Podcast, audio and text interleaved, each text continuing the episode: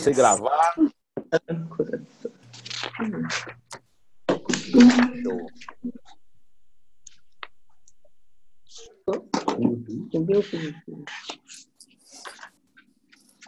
A Lenita falou que vai entrar. Vamos esperá-la. Quer dizer, vamos começar a aula, né? Mas Falei com a Lourdes, Guilherme. Ela está com problema de internet, o, o, o sinal do internet está tá ruim. E ela, Ah. ela não entrou, ela, não- ela sempre consegue entrar direto pelo, pelo telefone. Ela não conseguiu. não conseguiu. E ela disse, mas não se preocupe, pode começar a aula. E Fala para ela, ela pega. Marisa. Ah, ah. Manda para ela só uma mensagem se você puder. Porque naquele, naquele link que eu passei tem assim, entrada pelo PC e entrada pelo telefone. Então, se ela só clica ali no, no- na entrada e vai. Entrada, Ah. PC, tem que marcar tudo, entrada e telefone. Não, mas está ali, ó. Peraí, não, tem entrada no É, telefone. Peraí, ó. Deixa eu- ver? Só um minutinho. É no, é no grupo.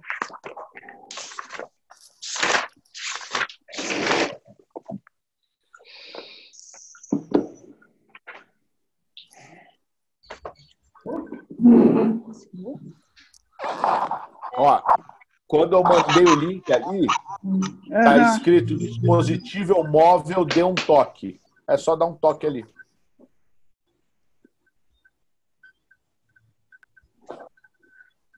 Dispositivo móvel. Ah, deu um toque. É. Tá, eu vou falar para ela. Tá bom? Obrigada. Imagina. Walter está tocando telefone, Walter. Walter, telefone.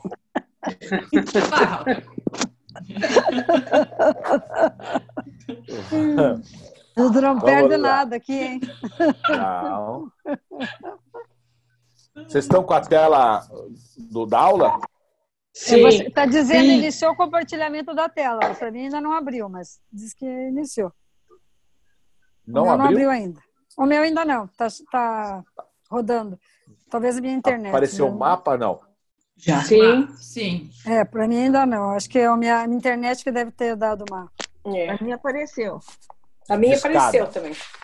Net de escada, Yuka. É, discada. Ela tá, ela tá, indo, tá discando. Tá dizendo Então vamos- discando, Ah. discando. Não, é de escada. Você tem que subir a escada para ela pegar. Ah, É isso aí. tá bom. Vamos lá, É gente. Olha. De novo, então, o mapa só para revisar dos principais tribos bárbaras que invadem o Império Romano do Ocidente, mantendo o Oriente praticamente intactos, tá? É, como eu falei no outro encontro, as duas principais nações germânicas vão ser os francos e os burgúndios. Um terceiro grupo forte tem um barulho de folha aí. A Júlia. Obrigado. Tem, um, tem um, um terceiro grupo muito forte aí, são os chamados alamanos. Ali, ó. Temos os francos, consegue ver bem? Em azul. Vou aumentar aqui. Borgúndios e alamanos. Os borgúndios são daquela região da Borgonha atual da França. Por isso que o nome é Borgúndio. Vem de Borgonha.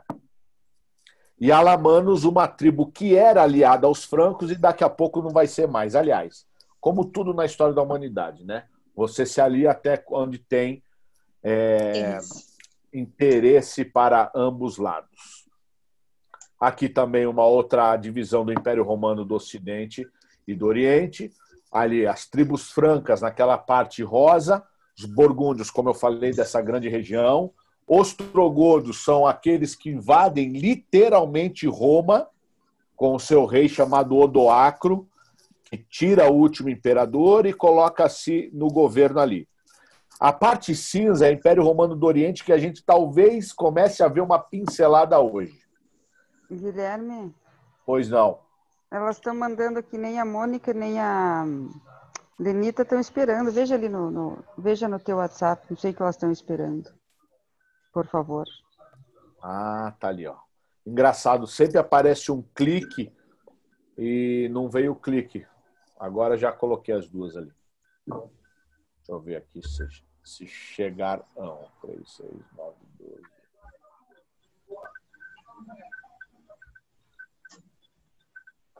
Cadê?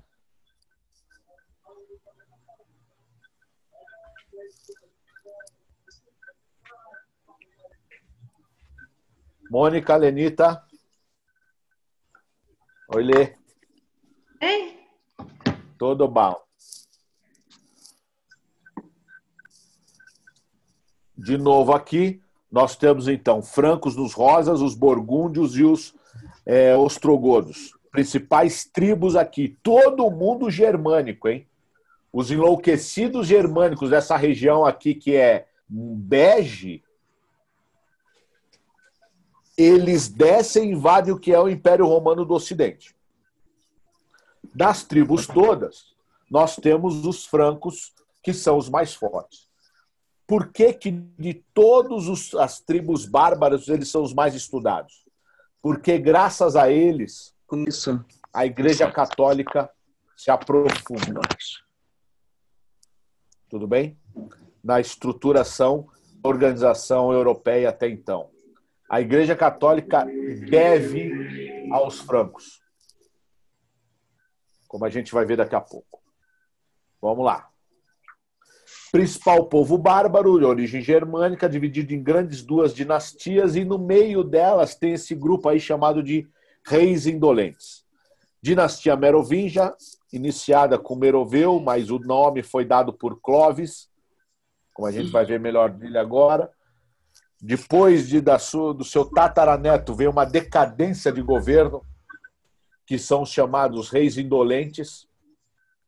E nesse momento surge a figura do Carlos Martel, que daqui a pouco eu vou falar melhor. Um cara que era filho é, bastardo de Pepino de Herstal, um cara também famoso dentro do início da Idade Média. Depois a gente vai falar dele. E aí vem Pepino o Breve, Carlos Magno com a dinastia carolíngia. Agora, a grande questão, a grande importância está aqui, ó. Clovis, o Franco. Clovis, bárbaro poderoso, uma, um exército de mais de 50 mil homens, por arranjos políticos, como era normal da época, ele casa com Clotilde, uma nobre borgonhesa, extremamente católica. Pensa numa mulher católica, era Clô. Porra, e chata, né? Pelo que dizem.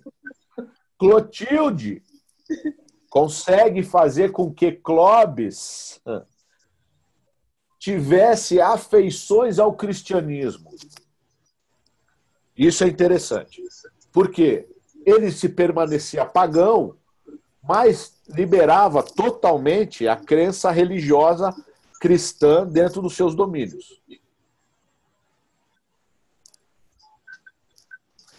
Clovis casa com a Clotilde numa, numa organização política e religiosa feita pelo tal do bispo, que depois vai virar Santo Remígio, ou San Remi. Nunca. fa- Toda vez que eu falo de San Remi, eu lembro da minha avó. Ela adorava tomar aquele licor San Remi. Tem gosto de. Sei lá do que, que tem gosto daquele negócio lá. De perfume, acho. Maçã, maçã. Perfume. Perfume de maçã doce. Tem gosto Doce de não, muito doce. Pelo É, amor de perfume Deus. muito doce. Ah, por isso que a velhinha era cheirosa. Olha lá, tá vendo? É. Clóvis e Clotilde se enlaçam e ao longo do tempo o cristianismo está muito presente dentro do seu, do seu domínio, mas muito presente mesmo.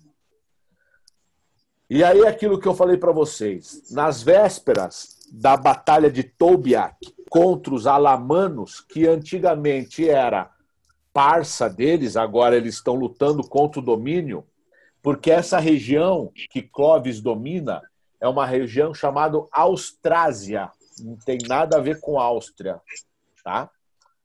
Essa Austrásia, que grande parte é o que a gente tem hoje pelo noro- nordeste da França, pegando inclusive Paris, um teco da Holanda e um teco da Alemanha e Bélgica, era o domínio de Clovis, chamado Austrásia.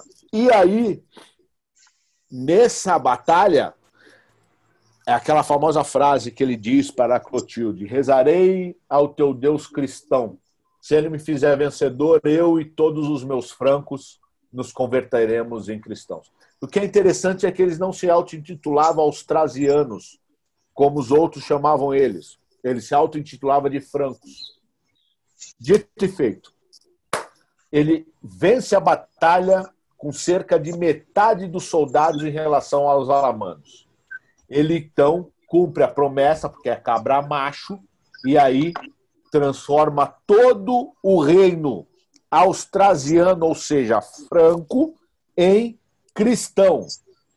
Chiplim, mais uma vitória para a igreja cristã. O que, que nós temos nesse momento do cristianismo? Isso que é interessante dizer. Nós estamos ali, ó, no ano de 496 depois de Cristo, obviamente. Nesse momento, nós já, nós já temos uma organização política e institucional da Igreja Católica. Tá? Não é mais a Igreja primitiva. Nós temos já uma teoria filosófica fervilhando no meio, entre milhões de aspas, acadêmico do momento das discussões a respeito de teologia chamado de patrística, cujo grande nome é Santo Agostinho. E por que, que é uma filosofia? Porque Santo Agostinho vai tentar discutir racionalmente a ideia de fé, razão, Deus, a divina trindade, a verdade, ou seja, assuntos da filosofia à luz do cristianismo. Santo Agostinho, bispo de Hipona, ele está cerca de 70, 80 anos antes dessa entrada de Meroveu, por exemplo, do que hoje em dia é a França.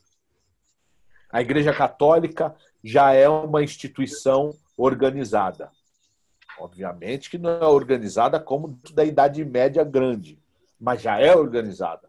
Já tem ritos, liturgias, cargos eclesiásticos, não é à toa que Santo é, Agostinho ele é bispo, bispo de Hipona. Bom, é, essa, nesse... essa organização, essa organização é, foi Clóvis que fez? É um período bem antes de Clóvis. A organização ah, tá. religiosa, Clóvis já é. pega pronto, Marisa, entendeu? Ah. Por exemplo, o cara, que vai fazer, o cara que vai fazer a relação, a ligação de, de casamento de Clóvis com Clotilde é esse cara aí, ó. Um bispo, que depois vira santo. Bispo uhum. San Remi, ou San Remígio. Então, uhum. a organização católica, liturgia, é, cargos eclesiásticos, já existe. E Roma é o centro. Por que, que Roma é. o centro? Por causa de Paulo e por causa dos restos mortais de Pedro, enterrado onde hoje é a Basílica de São Pedro. Tudo bem? Tudo bem. Esse Tudo aspecto aqui é, é tão bacanudo porque nós temos uma fundamentação da ideia religiosa cristã, da Igreja Católica, por isso que eles utilizam o termo católico, significa universal, para pregar o evangelho, que significa as boas novas.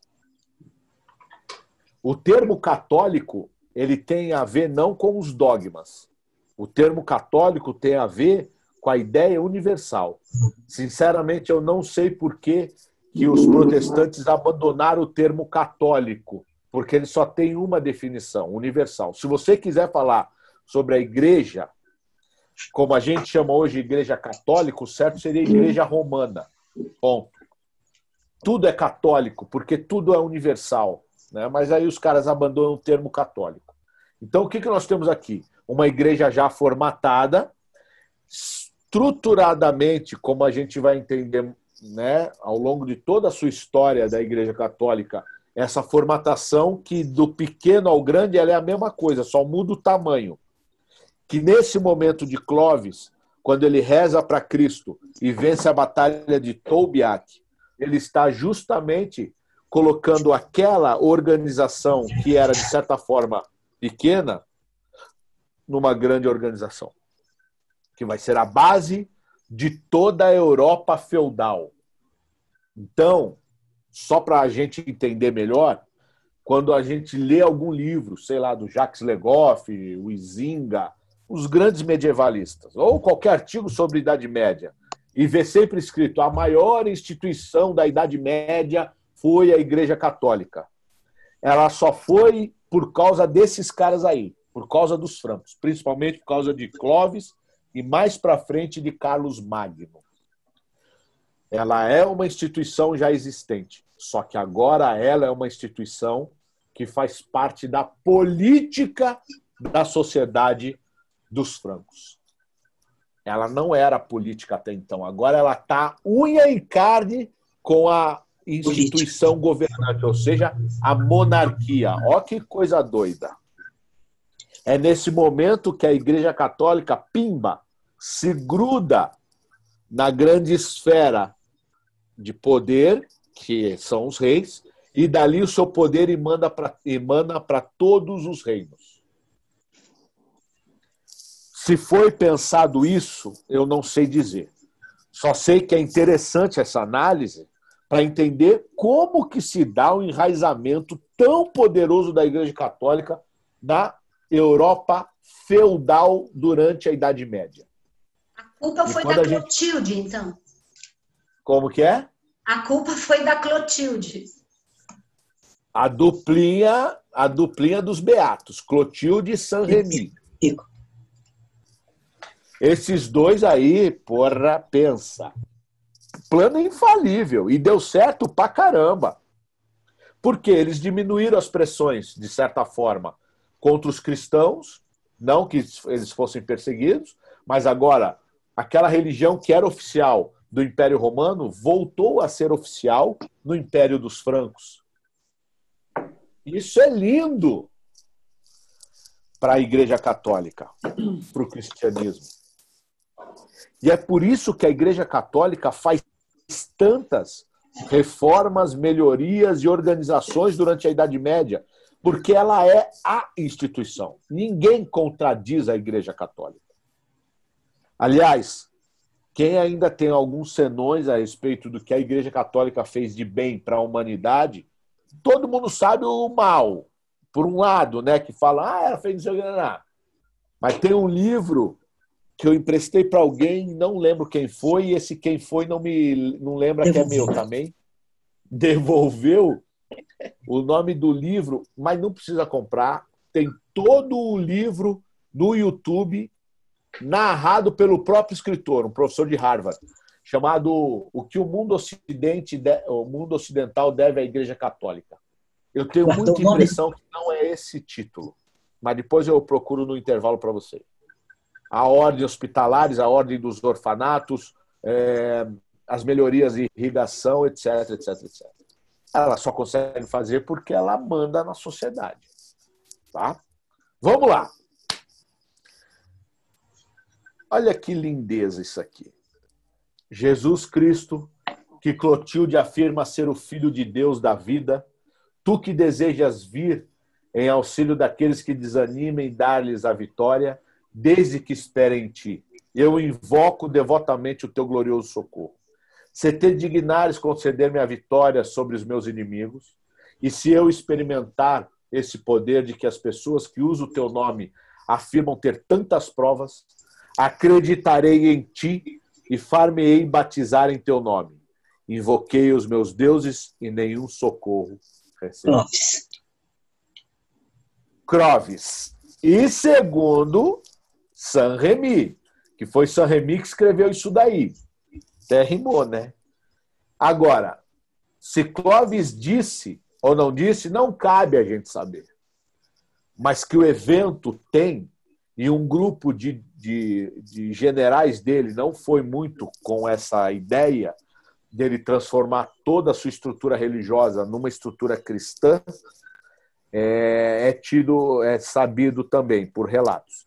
E Saint-Remy deixa esse relato que Clovis, segundo ele, ele relatou da própria boca de Clovis. Ele vê a batalha de Tolbiac e aí o cristianismo se enraiza dentro da estrutura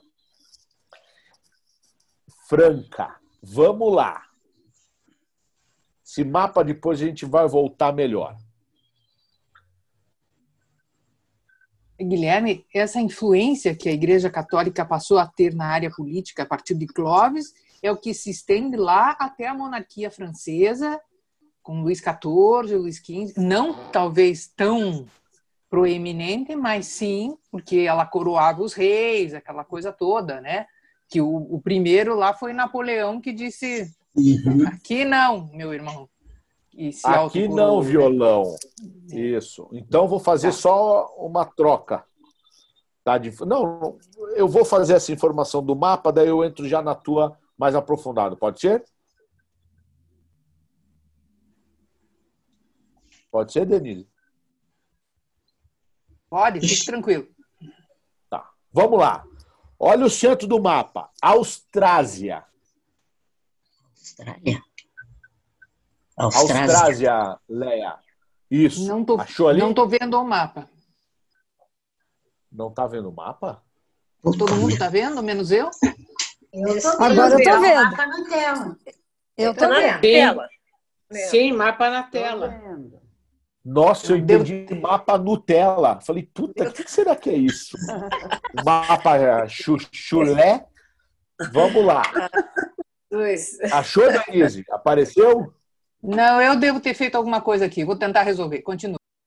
A tua internet tá discada entrar, também. Você me avisa. Tá discada, tá discada. Olha ali a Austrásia. Quando o Clove chega, ele começa ó, ampliar esse domínio e aí ele pega a Neustria do canto esquerdo da tela.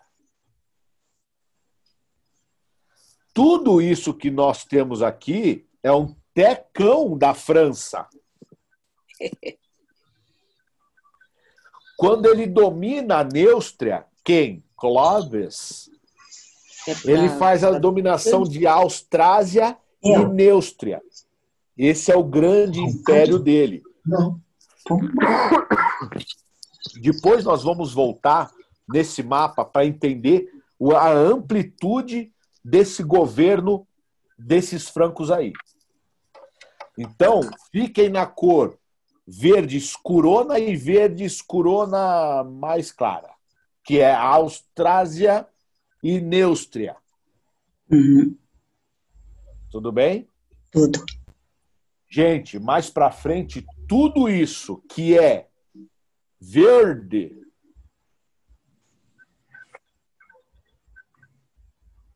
Tudo isso que é verde é Império Franco. Mas daqui a pouco a gente vai voltar nisso daí. Porque eu quero dizer a respeito dessa questão que a Denise começou a levantar. Então, a Denise coloca a indagação e a própria resposta. Então, a herança da coroação dos reis franceses se dá a partir desse momento? Sim. E a coroação ela era feita em duas etapas. O rei tinha que ir até Roma, e depois, depois de Clovis, claro, e depois o, dentro de, da Catedral de Rams, o rei também era coroado. Se eu não me engano, 23 ou 26 reis franceses foram coroados dentro da Catedral de Notre-Dame de Rams. Aqui, então, nós temos a conversão de Clovis depois da Batalha de Tolbiac. Ele é ungido por Saint-Remy, que deu aquele sorrisinho maroto para Clotilde, óbvio. E ela fala: conseguimos dobrar o, o motherfucker. E conseguiram mesmo. É, Guilherme, Guilherme. Pois não? Outra batalha. Pô, é tudo para para se converter em, cristianista, cristianismo? Foi uma só. A Batalha de Tolubiac. Ah, você falou agora outra. Que batalha é essa? A última que você falou? É a mesma? Não, é a mesma Eu batalha. entendi. Então, ah, eu entendi outra. pós-batalha- Desculpe, desculpe, desculpe. Não, Eu imagina. entendi outro, outro nome. A- Tá. Imagina, após a batalha, então, nós temos justamente, após não, né? Um ano e pouco depois, a conversão de Clovis. O que é interessante do quadro é que, da cabeça para baixo, ele é um guerreiro franco, que mostra por que, que ele é franco. Por causa da, do machado. É isso aí. Os caras. Ah, é tipo os vikings atuais, é atuais, que é mostrado atualmente, é. Os caras batalhavam com machado. E a- o rosto faz lembrar quem? Aí, Jesus Cristo. o próprio Cristo, né? Parece Ou seja, que- obviamente que é uma Cristo. pintura medieval isso daí. É isso aí. É, Então, essa é tá- medieval. Isso, ele está sendo ungido com pelo San Remi, agora convertendo todo esse reino em reino franco. Essa, Você viu a Clotilde lá atrás, localidade- de cabelo vermelho? Aqui, ó. Ó, a Clotilde lá de verdinho lá, né? Clô-clô. Ah, de Segurando cabelo o quê? vermelho. É, ali atrás. Tão Segurando o aqui, quê? Capacete dele. Parece Isso. capacete. É um capacete. Ó? Tão vendo aqui ao lado esquerdo da tela? Capacete e manto. Ah, É, capacete e manto. ah. Era assim Que que como tem? os, os francos eram, eram representados, com asas no capacete. E o que que ela tem na mão? Um capacete Não, humano. tem capacete. Um capacete. Aqui, Quando ó. nós, estive... É. Aham. Quando nós estivemos lá em, em, em Rams, a Júlia, Ilka, a Ilka, é, eles nos disseram que eles saíam de uma casa que tinha, de uma, uma construção que tinha atrás, que ele saía sem roupa, coberto só com um manto, isso fosse inverno, verão, seja lá o que for, para ser, para entrar na catedral, daí um cortejo junto com ele, para entrar na catedral e ser Ungido. e ser ungido. Ungido. Os Os demais reis? reis, né? A partir dele, Os demais os demais. Olha que interessante. Será que É. naquela construção que tem do lado direito ali, que tem um teco de, de, das, de museu? É, Deve é, é, você olhando fúria. da praça, na- que é a lateral dela, né? Não é a frente, não é o lado É. que tem. É, não, A lateral, que foi destruída. É, do- da lateral direita dela é atrás. Lá atrás. A lateral Porque aqui atrás, aqui do lado esquerdo, tem aquela igreja românica, né? Se eu não estou enganada, tem uma igrejinha românica ali. tem. Que eu me lembro e tem. E até passa um trilho de trem de cima, né? Aqueles trem elétrico, bonde elétrico, que dá bem nessa lateral aqui. Mas não É. lembro da igrejinha. Eu posso estar confundindo. Essa é a catedral. Não, mas imagina. Essa é a catedral que depois foi construída, obviamente. No lugar que ele foi ungido, que é essa pedra aí, que está dentro da, da nave da igreja, é onde tinha. Aí eu não sei dizer se era uma capela ou uma igreja menor. Que depois, obviamente, quando vem o gótico lá de Saint-Denis, vem para Notre Dame de Reims também para construir essa maravilha aqui, arquitetônica. Aqui foi batizado Clovis, rei dos francos. Isso daqui é o que demonstra nessa pedra que a gente está vendo. Bom, o que é interessante é que há uma tradição do feminino dentro do poder da França no seu início dos tempos. Santa Clotilde e Santa Genese. A mulher crê, a mulher que crê santifica o marido que não crê.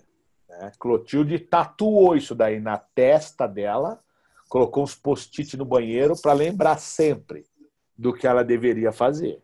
E ela fez. A mulher que, que crê santificou, converteu o incrédulo. Santa Genoveva ela é de uma linhagem de irmãs, é, freiras, mãe extremamente religiosa também. Ela é tida como uma das padroeiras de Paris, que o bispo Saint-Denis também é. Tanto é que as três relíquias que estão lá na agulha, que eu já falei para vocês, né? que estava lá dentro do galo, é a manto, um teco do manto dela, um teco do manto de, de Saint-Denis. O que eu acho interessante é que essa mudança estrutural de uma igreja que estava à margem pela queda do Império Romano, agora ela vai, ela vai fundar com esse feminino de Clotilde depois de Santa Genoveva a grande base do que é a França. O maior de todos os reinos católicos que existiu dentro da Europa tem como sua base inicial o feminino. Aí é, não interessa. Eu acho que é assim e acabou. Creio eu. Porque não é possível. É muita força dessas mulheres aqui. Dessas duas, principalmente. Clotilde e Genoveva. Né? Obviamente que as duas viram santas. Né? É, Santa Genoveva ela conseguiu curar. A, a, a, história da Santa, de Santa Genoveva é muito bacana. Ela é uma santa devota à cura. E o que ela faz com as pragas que existiam em Paris é interessantíssimo. Depois vão em busca da, da história dela. E os iluministas, depois com a Revolução Francesa, eles acabam, transformam a igreja dela no panteão, né? um panteão pagão. E aí fazem a estruturação da igreja dela do lado, né? Do lado do panteão em Paris. Bom. Opa, quem chamou? Oh, a Lourdes conseguiu entrar, que legal. Só um minutinho, gente. Só estou acessando a Lourdes aqui. Bem-vinda, Mariana, Lourdes. A Mariana não está conseguindo ouvir, ela colocou ali. Quem? A Mariana. Mandou uma mensagem, não está conseguindo ouvir. Eu acho que é a Ariane. Só que ela deve estar tá com, ah, com, o iPad, da, talvez da filha, é a Ariane. Ela, Guilherme, ela escreveu? Pois não. Guilherme, você pode fazer dentro de, do contemporâneo agora? Foi uma das maiores bases católicas a França, né? Talvez antes Sim, de Portugal, Espanha, Itália, talvez. Eu... Ela foi, acho que antes foi a França, né? A primeira, assim. Olha só, até hoje em dia, Ilvia, não tem país mais. O maior país católico da Europa continua sendo a França. Pois é. É interessante. Nunca... E com tudo Isso. o que aconteceu na Revolução lá, da, a razão prevalece né, no tempo dos iluministas, quer dizer, que movimento foi aquele que, que conflitou tanto né, com a religião? Que interessante a história. Não, e outra, conflitou tanto que nós vamos ver dois momentos a igreja de Saint-Denis esse ano. Primeiro momento é na Idade Média, quando eu, falo, eu vou falar da, da importância simbólica do, do gótico, que tem um impacto simbólico absurdo na Europa, principalmente na França. E depois com a Revolução Francesa. Tanto é que Saint-Denis, que é a primeira igreja gótica, que ela é o, digamos, o mausoléu de vários reis é, franceses, está quase todo mundo lá dentro, com exceção de Carlos Magno, com exceção de alguns. Lá vira, por exemplo, durante a Revolução Francesa, ela é abandonada e vira um, como chamam de guarda-pólvora, um um paiol. E foi a igreja, e eu vi a mais profanada do ponto de vista das estátuas serem quebradas. Narizes arrancados, cabeças arrancadas durante a Revolução. Né? Durante, não toda a Revolução, durante o segundo período da Revolução, comandado por aquele louco do Robespierre. Uhum. E ele fez a radicalização. Tudo que era ligado à igreja e a reis ele acabou na França durante o seu período de governo. E mesmo assim, a ilegalidade, 150, 150 padres foram afogados ao mesmo tempo em. Oh, meu Deus. É, região da. Na região da Gironda, na França. 150. Por continuar as missas sem autorização do chamado é, clero juramentado, que era os puxa-saco de Robespierre. Mesmo assim, a Igreja Católica não deixa de ter uma força enorme dentro da França. E olha que é interessante. E é dentro dessa mesma sociedade extremamente católica que, a partir do século XVIII, com o Iluminismo, XIX e XX, nós temos os maiores movimentos anticatólicos e ateus e existencialistas que tem. Impressionante. Uhum. Okay. E o uhum. início se dá aqui. Vamos lá. Guilherme, só uma pergunta. Claro, Esse império era, era, grande, né? Muito grande, foi se expandindo e tal. Tinha um local específico onde ficava, vamos dizer, o Clovis e o, e o centro do império? Tem. Clovis ficava na região de Rams e às vezes na região de Estrasburgo e às vezes na região da Borgonha, da sua mulher. Mas era normalmente na região de Rams. Esses caras, eles tinham residência fixa, mas não extremamente fixa. O primeiro rei que vai fixar e vai ficar no lugar vai ser Carlos Magno. Que aí ele muda todo o seu governo para uma cidadezinha na quase trifronteira ali, Alemanha e Holanda, chamada Aachen, Aix-la-Chapelle, em francês. E tá lá, a gente vai ver daqui a pouco. Então, Yara, essa, essa ideia dos reis franceses estarem em Paris, ela é um pouco depois. Recente, mais uhum, para frente. Por quê? Ó, ó, vamos. Nossa, isso que é demais. Quer ver um exemplo? Todos esses reis que eu falei para vocês, esses caras pegavam nas armas e iam para frente de batalha. Então, normalmente, o lugar do reino não era no meio do território longe do problema. O lugar do rei é quase nas fronteiras onde está dando M, onde o bicho pode pegar.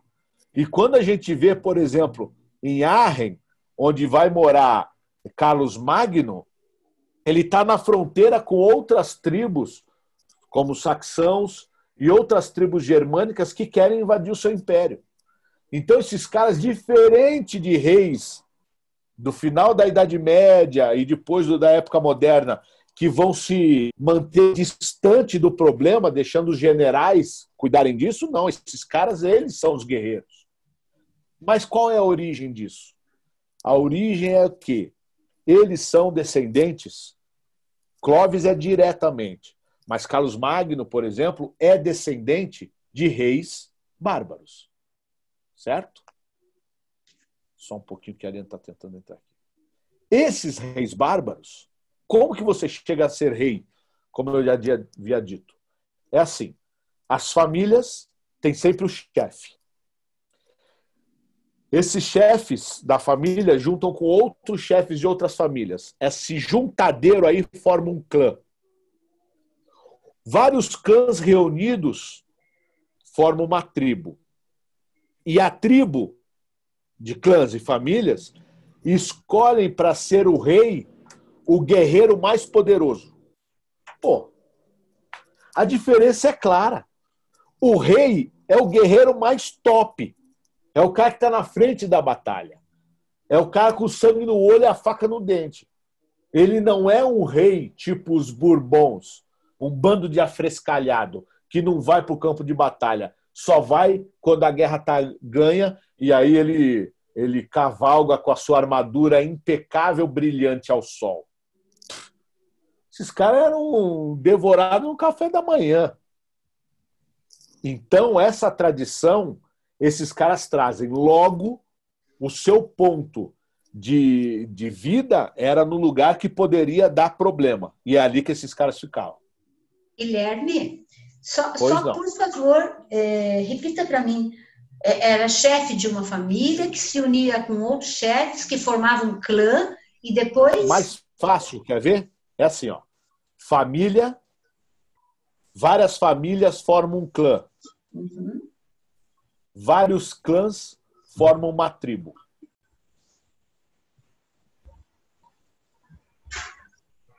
Putz, a Ariane está sem som ainda. Talvez seja um problema nela ali. Conseguiu? Conseguiu. Boa. Então, olha lá, Valdeire, de novo. Família reunida. Desgraça, né? Família reunida, mas vamos lá. Família reunida cria um clã. Vários clãs reunidos formam uma tribo. Então, por exemplo, a tribo dos germânicos ela é formada por vários outros grupamentos germânicos. Os francos são um agrupamento germânico. Os godos, os ostrogodos, os visigodos são outros agrupamentos da mesma linhagem cultural germânica. E o que, que faz eles serem chamados de germânicos? Uma língua quase comum, pelo menos algumas, alguns termos, a base linguística e a base religiosa. Tudo bem? Guilherme, o que, que as famílias têm que ter em comum para se reunir nesse clã? Localidade geográfica. Tá. e depois ver, da tribo, Andréa, depois da tribo, é, as tribos se um reuniam para aclamar, aclamar o rei, era isso? Isso aí, exatamente. Ou chefe maior, né? A gente está utilizando o termo rei porque é o termo mais próximo da gente. Andréia, você lembra do filme Coração Valente? Eu Ai, vi. muito tempo atrás. Eu é, vi. Faz tempo. Pois é. É que no início aparece, por exemplo, ele pequeno morando com o pai dele. Daí o pai dele morre, é morto, daí vem o tio dele e leva para ele, quando ele é pequeno, numa reunião. Ali é um clã que tem várias famílias, os dos escoceses uhum. lá, os McDonald's, os McDowell, os Mac, Mac, Mac. É, as famílias da vários... vizinhança, então, assim. Exatamente, é de uma localidade uhum. geográfica. Localidade geográfica tá? próxima. Uhum. Entendi. Aparece bem no Outlander. A reunião dos clãs Puta da Escócia. Vida, não tive paciência para ver esse seriado. É, eu comecei só. É, aí. E parou ali, né? Vamos lá. Tudo bem até aqui? Tudo. Seguindo aqui. A amplitude territorial desses francos é uma coisa bonita de se ver. Porque é um grupo coeso, é um grupo que tem lideranças em muitos momentos da sua história extremamente fortes, e essas lideranças vão dominando pequenas outras tribos ditas bárbaras, fracas, e vão absorvendo e incorporando. E olha que bonito isso para a Igreja Católica. À medida que eles vão é, absorvendo e incorporando, eles vão obrigando o cristianismo ser a sua religião oficial. Gente amada do Brasil, a hora que a gente olha esse mapa, PIN, tirando ali a Península Ibérica, que daqui a pouco ela vai entrar na, no samba, tudo que a gente tem ali, ó, tudo colorido, inclusive essas partes mais coloridas claras, tudo isso é onde a Igreja Católica se aprofundou e é tudo esse todo esse ponto aqui que nós temos os feudalismos. Guilherme, é, pois não. A, a, veja bem, isso aí no tempo do Império Romano era tudo do Império Romano, certo? Os francos daí foram conquistando, é Menos... é isso, né? Peraí, só um pouquinho, Valderes. Está vendo essa parte onde está passando o mouse, ó? Uhum. Croatas, ávaros, morávios, toda a rapaziada aqui e um tecão disso daqui, ó, é tudo bárbaro, não é Império Romano. Não, mas, sim. Não, eu estou falando a parte, aí. a outra parte. Desculpa, rapidinho, ó. Tá. Fica, olhou bem? Sim. Agora olha aqui. Tá vendo? Pimba. Toda essa região aqui é bárbara. Agora vamos para a tua segunda parte da pergunta. Qual foi? Não, a, a minha pergunta foi que essa parte aqui onde aparece Austrásia, Neustria, Aquitânia, Suábia, pipipi, Isso popopó, era era tudo bárbaro. Império Romano. Ah, sim, aqui sim. Só que o Império Romano desce aqui, ó. Entendeu? Essa Uhum. parte aqui onde eu estou passando o mouse não era Império Romano. Eram os povos bárbaros. Exatamente. Agora, tudo isso daqui é barbarão. Tudo isso Pois é, daí mas aí- Roma perdeu, Perdão. correto? Império Romano. Já é decadência, Exatamente. já é decadência do Império Romano. Já nem Já é decadência mais Império total. Romano. Aqui, nesse momento, Marisa, nem É. existe mais Império Romano. Ah, de- decadência total, mas eles estão, eles estão no Oriente. O Império Romano, Ah, lá, isso, o aqui, cristianismo, ó. lá em- ao Aqui, mesmo tempo eles estão na- no, no Oriente. Tá vendo aqui onde está passando o mouse, onde está um amarelo caganeira ali? Aham, aham. Essa região é o Império Romano do Oriente. Tá. O que está acontecendo Estão com o sobre- Império estão Romano do Oriente? sobrevivendo ainda. Eles nem estão sobrevivendo, Maris, eles estão vivendo muito bem. Ah, é? É um, é um chuchu viver no Império Romano do Oriente nesse momento. Hum, Certo? ok. Tudo bem, Valderez?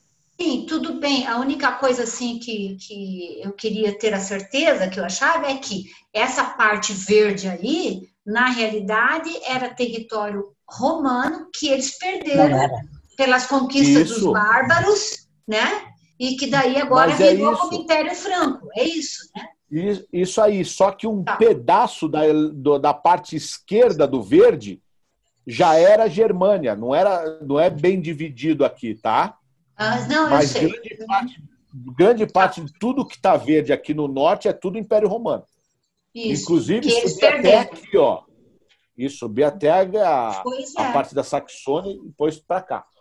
Tá, que eles obrigada, perderam. Guilherme. Imagina. Vamos lá. O anjo sorrindo. Dizem que é um demônio, mas não sei. Fica aí um entendimento. A única coisa que ficou da construção do momento da época de Clóvis é essa torre dele aí. Que fica bem do lado do Panteão, está dentro de um Legal. colégio. Torre de Clóvis. É, Quem foi para Paris conseguiu visitar?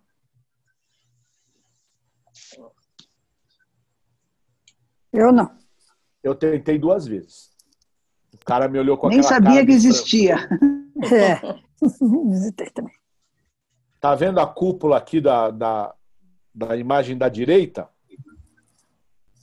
Aqui é o Panteão, que está lá em cima, em Sorbonne. Que tá, você entra lá, tá todos, o, é o Panteão do Iluminismo. E a torre está dentro desse colégio particular aqui. E aí dizem que é uma sessão gigantesca para você conseguir visitar. Imagina, né? Parisiense já não faz questão de ser agradável. Imagina para entrar numa propriedade particular de uma escola, que deve ser católica rigorosa ainda. Imagina, mas tem a Torre de Clóvis lá. Imagina as crianças estudando Guilherme. aqui, o professor falando, apontando aqui, ó. Tá vendo Aqui, aqui? ó. Aqui a show. Quer dizer, pra gente deve ser legal, para os caras estão nem aí para isso daí também, né? Oi, Marisa. O Panteão, você está falando do, dos Invalides ali? Esse Panteão? Não. Não, os Invalides é onde está onde tá Napoleão. Onde está o. Esse Panteão é, Guilherme. Onde está o turbo do. esse Panteão é da Sorbonne, na É, e a parte de faculdade cima do Ah. do Luxemburgo. Eu nunca imaginei que isso aí era torre, alguma coisa importante assim, mas na- é a faculdade da Sorbonne. Eu fui lá nem olhei para isso. Pois é, o meu filho estudou na Sorbonne, mas nunca imaginei na minha vida também. É, Tem que voltar é. agora para olhar, Mônica. Não, tá muito louco, quer ver? Oi? Por exemplo. Tem que voltar para olhar agora. Incrível, Eu né? acho. Se veja. Deixa eu ver aqui o ângulo. Tá vendo aí a, a, a foto da esquerda? Essa aqui é a rua. A foto da esquerda aqui, né? A rua da onde foi tirada a foto tem uma ruela. A ruela paralela de baixo tem um restaurantezinho que eu ia lá por ser baratinho. Essa aqui é a melhor região para comer em Paris. de preço, porque é para estudantes e professores. Né? Então você come. Não é uma rua fechada? É uma rua fechada que tem um panteão no fundo. Essa daí você tá, eu tá do Ele- outro lado. Eu tô falando do lado descendo para Notre Dame. Na rua paralela é uma rua pequenininha chamada Rua Descartes, em homenagem ao Descartes que morava por ali. Tem um restaurantezinho que é um fiapo chamado Le Méthode. Acho que é assim que se fala. Enfim. Que legal. Ah, eu tomava lá uma sopa de cebola baratona, comia lá um magri barato, mais barato mesmo. E aí, um dia lá, esperando para entrar, uma plaquinha aqui, almoçava Descartes. Por isso o nome do restaurante. Isso eu acho legal num, num lugar como esse, porque você anda onde os loucos andaram, né? Você vê o que os doidos vi- viram e tá ali, né? Para você ver. E às vezes a gente não olha para o alto, né? Veja, uma torre grande do lado do Panteão, só que o Panteão é tão esplendoroso que você olha para o Panteão. E do lado, des- nessa rua aqui do lado esquerdo que eu estou falando, aqui do lado esquerdo do, da foto, é a igreja de Santa Genoveva, que não sei se vocês entraram, mas é maravilhosa. Você nem vê direito a torre. Infelizmente, né? Mas anfã. E aí.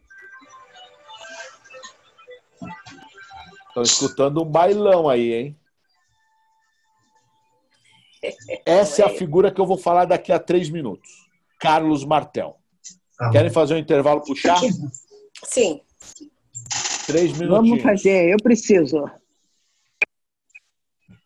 Ô, gente, por favor, me avisem para voltar a gravação. É, se você Que tiver legal. interesse, Guilherme, entre em contato com ela. É, toda terça-feira, uma hora da tarde, ela é aula gratuita pelo Instagram. E Aham. para quem quiser fazer parte de um grupo especial, daí ela faz aulas ao vivo. É interessantíssimo. Mas o bacana é que está tudo juntando. O que você fala com o que eu vejo lá em Roma. É muito legal. Ah, que legal. É, Puta, eu vi que tem um Compartilhei monte com as meninas. Tem Mas o menino também pode. Ótimo. Me fala uma coisa, tá aparecendo aí que tá gravando agora? Tá. Onde é não. que vê isso? Tá. Não. Está aparecendo, tá rec aqui, no meu tá rec. Ah, tá sim, tá sim. Aonde vocês estão vendo? Tá aparecendo. Ah, uma tá luzinha rec. piscando, vermelha? Tá rec aqui, então tudo bem. O meu tem uma luzinha piscando vermelha. É. meu tá rec, tá ótimo. Vamos lá. Denise não veio ainda, mas vou começar devagarzinho.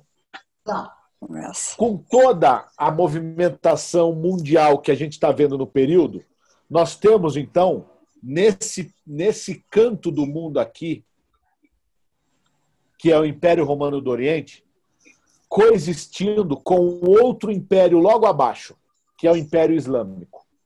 Que daqui a pouco a gente vai falar dele, daqui a pouco na próxima ou na outra aula ainda. O que, que é esse Império Islâmico? Nada mais, nada menos do que Moi... Olha, Moisés. Nem Leia. Não, não é mesmo, né? Do que Maomé, Maomé junta sobre uma mesma égide, sobre o mesmo cânone, todas as tribos enlouquecidas, politeístas, agressivas de tuaregues do deserto, sobre o mesmo Deus. A, a coesão foi tão forte em 622 que quando ele morre em 632, você já tem todo o islamismo dominando grande parte da península eh, arábica. 70 anos depois, no ano de 700, esses caras já estão no norte da África e começando a dominar os povos da Espanha, celtas, vândalos, etc, etc, estavam dentro do que é Portugal e Espanha. Então, ao mesmo tempo que nós estamos vendo a configuração do grande Império Franco, no Oriente está se formando uma sólida coesão chamado Império Bizantino ou Romano do Oriente e também no mesmo momento na Península Arábica o Império Islâmico, dividido em trocentas eh, dinastias. Bom, acontece que esse Império Islâmico quando ele domina aqui a região da Espanha, ele não vai parar por aí. Ele vai querer mais domínio. Se ele chegou até ali, não é os, não são os Pirineus que irão paralisar eles, que é a cadeia de montanha aqui entre Espanha e a França atual. Um aspecto interessante desse povo islâmico, do Império Islâmico, é que ele não tinha a ideia da jihad, ele não tinha a ideia de impor o seu islamismo, porque se você fosse islâmico, você tinha uma taxa menor de vivência para pagar no império do que se você fosse cristão ou judeu. Então era interessante eles manterem povos dominados com a sua religião local porque eles pagariam mais impostos.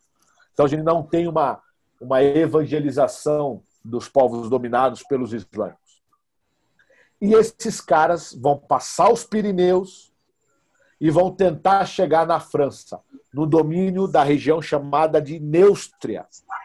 E é aí que esse cara chamado Majordomos Carlos Martel Majordomos era o prefeito do palácio, ele não é rei.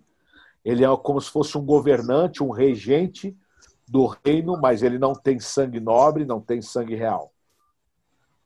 Carlos, o martelo, então, vai pegar, juntar os francos todos, já cristianizados há cerca de, de quase 200 anos, e vai descer até aquela localidade ali, ó. Poitiers. Aqui está melhor. Conseguem ver melhor ali? Aqui, ó. Essa região, que tem uma universidade muito boa lá, inclusive, os francos, quando eles tentam conter os islâmicos em Bordeaux, eles perdem e eles recuam para Poitiers. Em Poitiers, que vai ser a machadada final contra os islâmicos. Então, essa é uma batalha que é fundamental para evitar a subida desses islâmicos para domínio da Neustria, da Austrásia, ou seja, das regiões do Império Franco. Se não fosse Carlos Martel, muito provavelmente o islamismo tinha dominado a região do Império Franco. Porque era grande o exército dos caras. Mas eles se depararam com uma parede de soldados, liderado por esse garotão aí, o Carlos Martel, o grande martelo. Isso daqui é um excerto de algum de um texto de um Mouro a respeito de Carlos de, da Batalha. Deixa eu aumentar aqui para vocês verem melhor.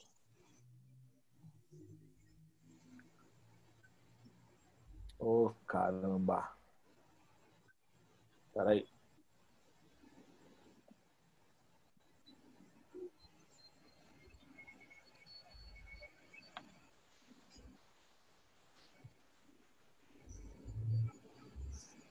E no abalo da batalha, os homens do norte pareciam um mar que não podia ser movido. Eles permaneciam com determinação, um junto do outro, numa formação que era como um castelo de gelo, e com grandes golpes de suas espadas derrubavam os árabes.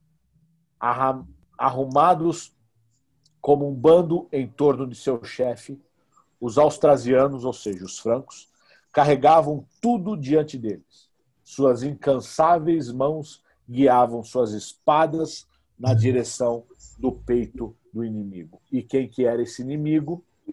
Os árabes. Então, graças a Carlos Martel, nós não temos a subida para o norte dos ditos povos árabes, que estavam dominando toda a região da Espanha aqui, ó. Beleza. Morre Carlos Martel, sobe no poder seu filho, Pepino. o breve. O nome é Pepino porque é descendente do pai do Carlos Martel, que era o Pepino de Herstal. Pepino é um nome comum na época.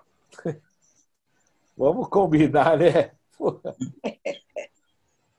E essa tradução do pepino o breve, ela às vezes aparece como pepino o moço. Ele era breve porque ele era né, jovem. Idade breve, ele sobe no poder. Ele era jovem. Jovem. Bom, por que, que esse cara está aí dentro da, da estrutura católica? Justamente porque se a Igreja Católica, com Clóvis, ganhou poder político, com Pepino Greve, ela vai ganhar poder territorial. E aí, foi aqui que Pepino luta contra Lombardos, que é essa região amarela aqui, e disputa com eles territórios que eram ditos neutros, que é toda essa parte rosa aqui.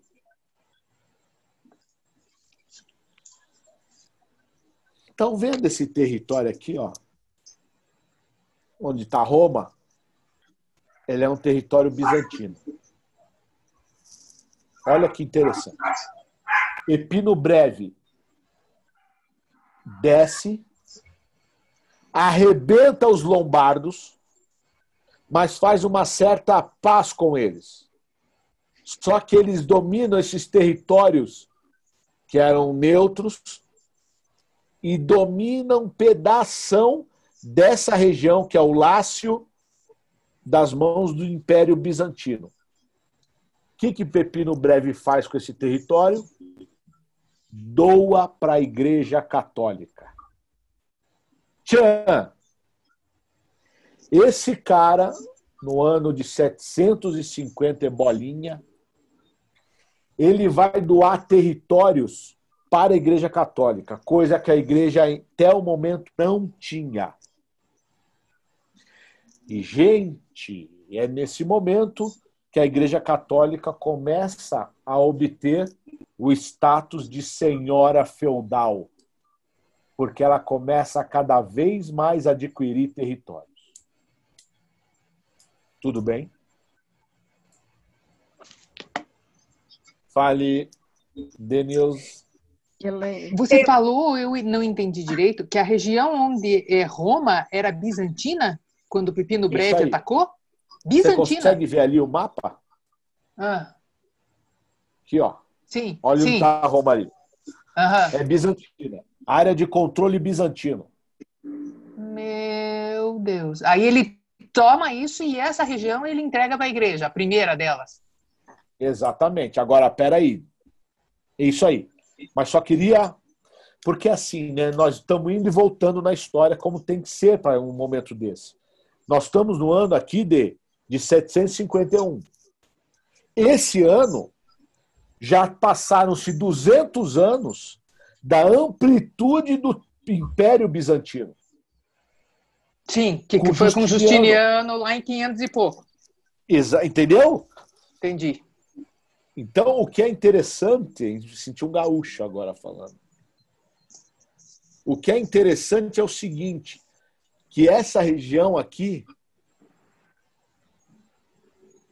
era domínio bizantino, só que é domínio fraco bizantino. Sim, Porque claro. Um meu perguntou, pô, mas o poderoso Império Bizantino falou, não, do, já aqui já Não é deixou de ser o grande Império Bizantino. O Império Bizantino Entendi. deu uma enxugada e ele está lá numa, num, em pequenas localidades. É por isso que Pepinão conseguiu tchan, puxar para si essa região e doa para a Igreja Católica, juntamente com essa parte rosa. Guilherme, Essa parte... Só um pouquinho, Beatriz. Uhum. Tem a Elaine antes aqui. Só um Tá. minutinho. Fala, Uhum. Elaine. Não, era bem isso que eu queria entender, porque é, o Pepino, é, o Carlos Martel não era rei, nem o Pepino, né? Que eles eram do exército, né? Isso. E enquanto eles estavam dominando lá, é isso que eu queria entender aqui, os muçulmanos estavam é, dominando a região de Roma, assim, só. Que também É era isso por, que outros, Não. por outros bárbaros. Era, antes era dominado por, por outros bárbaros que não eram os francos, eram outros bárbaros, eram os é, Ostrogodos. ostrogodos, isso. Esse mapa não. aí que eu queria ver, que você mostrou agora. Tá. Vamos Então, devagarzinho aqui. entender. Não, mas espera aí, Elaine. Tem um, tem um senão aí. Aguenta aí. Vamos lá. Guil- Guilherme, Oi, só, uma coisa, só uma coisa. Quando a Elaine também está assim, o Carlos Martel, ele impediu que os, os árabes fossem para o norte. Muito bem. Árabes são os mouros daí, né? Agora, essa região aqui da que você fala que está dominada pelos eh, de- pela lá pela hum, Bizâncio, que daí são turcos, que daí são turcos, não são os árabes, são os Não. turcos, né? Não. Vou, vou explicar já. É facinho, hein? Vamos lá. Ó, nós temos o seguinte. Volta naquele mapa. Volto naquele mapa. Nesse mapa aqui. Os islâmicos, no ano de 700, eles saem aqui de baixo, Palestina, começam a dominar o Egito, toda essa região de Cartago, norte da, da, da África e Espanha. Pimba. Tudo bem? Tá. 700. Ponto. Que são os turcos. Vamos... Não. Não, são não. árabes. Na época não tinha divisão turca, né? São árabes. Tudo oriental. É. É islâmico árabe. Tá bom, Ilvia? Tá. Uhum. Ponto aqui. É aqui, beleza. Aonde que eles estão dominando? Ah, eles estão dominando a Sicília também. Eles dominam um tequinho da Sicília, da Itália. E um teco da bota. Ponto. Agora a gente retroage no tempo e vamos chegar no ano de 500 e pouco. Em 500 e pouco, o grande imperador Justiniano domina um grande teco dessa localidade. Espera aí que eu acho que eu tenho mapa disso daí, gente. Amiga. Aqui. Saca o mapa. Essas duas cores somadas, o, be- o- aquela cor ali, sei lá que cor que é aquela lá, juntamente com a cor de tijolo, somadas, dá o grande império de Justiniano. Olha o ano. Você não mudou o mapa. Não apareceu. Você não mudou o mapa. É, o mapa. Tá o velho. Não tá, o não, tá, esse- não tá o mapa aí do Império Bizantino? Não. Não, tá o mapa da, da- do Império Romano Ocidental e Oriental. Não, mas É, aparece não. Constantinopla aqui. Não, mas eu. eu ó, peraí. É, mas não é o outro mapa vou que ele voltar. falou. Peraí que eu vou voltar. Você tá com o mapa velho. Tá, calma aí, se acalme. Arruma o mapa. Vamos lá. Compartilhar a tela. O que, que vocês estão vendo no mapa? Não, estamos vendo o mapa. tela. Preto. Nada. Nada. Nada, tá Preto. carregando. Agora, Agora cheio de homem. Acho que vai começar. Agora apareceu o mapa? Não, Agora os olhos. Agora Agora sim. Tá. Mapa. Viva o mapa. Agora sim. Não. Minha Império Bizantino em si bem juntamente assim. com a Ken e o K. Agora Ah, deu Elaine, pra mim Bizantino. Agora deu. Pra mim tá uma tela preta. Calma Quem que não já está carrega. vendo o mapa? Eu. Não Elaine não vendo. está vendo o mapa. Eu tô vendo. Já carrega aí então, Elaine.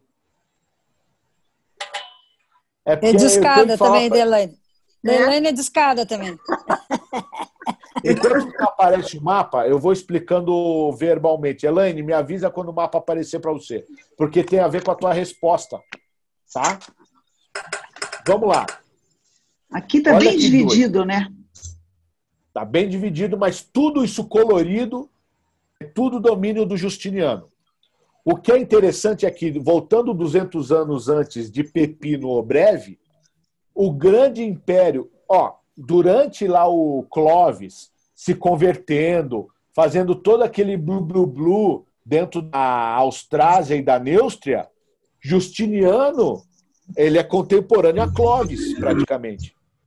Ele está lá dominando todo esse território aí. É muito território que Justiniano domina. Tanto é que é o novo sacro, o novo Império Romano, como era denominado. 200 anos disso. Justiniano morre e começa a se desfacear o grande Império Bizantino ou Império Romano do Oriente. Então, esse povo vai deixando domínios fracos. É por isso que os islâmicos, no ano de 700, conseguem dominar ó, todo esse norte da África e a Espanha porque não tem mais o Império Bizantino forte naquele momento, nessas localidades. Aonde está o Império Bizantino forte? Na região que é Constantinopla, é, Mar Negro, um teco dos Balcãs, norte da Turquia forte e ponto final.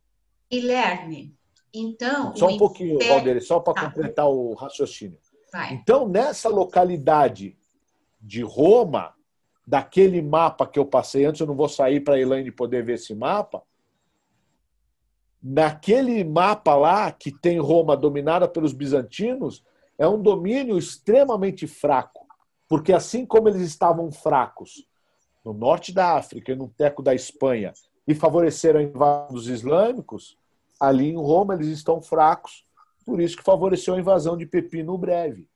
Oi, Valderez. Não, então veja, quando você fala Império Bizantino, é o Império Romano Oriental. É, ele pode ser chamado dessas duas formas. Tá bom, tá bom. Tá? Obrigada. Nada. Elaine, não carregou? Não.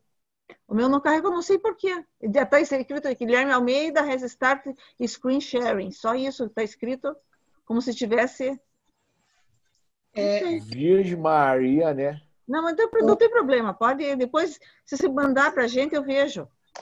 É, Guilherme, então, só para esclarecer bem, o, claro, o, Império Romano, o Império Romano do Oriente, que permaneceu mil anos após o Império Romano do Ocidente cair, né, ele tinha uma parte de dominação ali pela região do Lácio, em Roma. É isso? No início dele, sim. No início. E aí depois, depois perdeu com essa invasão. Tá. Depois Isso, não. porque lá ó, em 476 depois de Cristo. Império. Isso, Roma é invadida por Odoacro, lá dos ostrogodos. Quando esse cara morre, ali fica largado. E aí os bizantinos que estão se fortalecendo ah, alguns tá. anos depois vai e domina. Domina, tá. Entendeu? Porque Sim. todo mundo quer dominar Roma. Porque ela é o centro, sempre foi o centro. Elaine, Tudo bem? Tudo Elaine, bem. eu tirei uma foto do mapa e mandei por WhatsApp. Veja lá o mapa. Vamos lá, gente. Então, aqui, é nesse ponto que Pepino Breve vai dar para a Igreja Católica territórios. E esses territórios doados para a Igreja Católica vai dar mais poder ainda para eles. Então, esses territórios doados para a Igreja Católica é chamado de território de São Pedro ou é, estados pontífices ou estados papais ou patrimônio de São Pedro.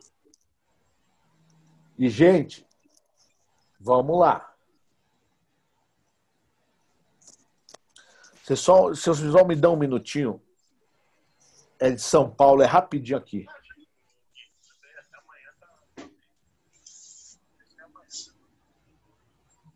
Boa, ufa. Você que eles queriam para hoje. Eu não sei que historiador que falou essa frase que eu usei há uns minutos atrás. A maior senhora feudal durante a Idade Média foi a Igreja Católica pela quantidade de territórios que ela tinha. E começa com Pepino Breve. Veja, nós estamos aqui no ano de 100, 752, mais ou menos. 1.100 anos depois, é que é a primeira vez que vão discutir a respeito dos territórios da Igreja Católica.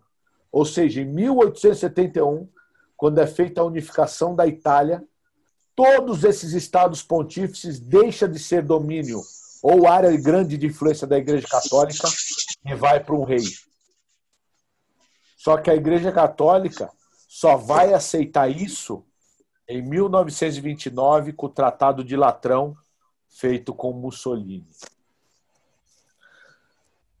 É difícil você tirar uma posse de terra de 1.100 anos, né? Imagina.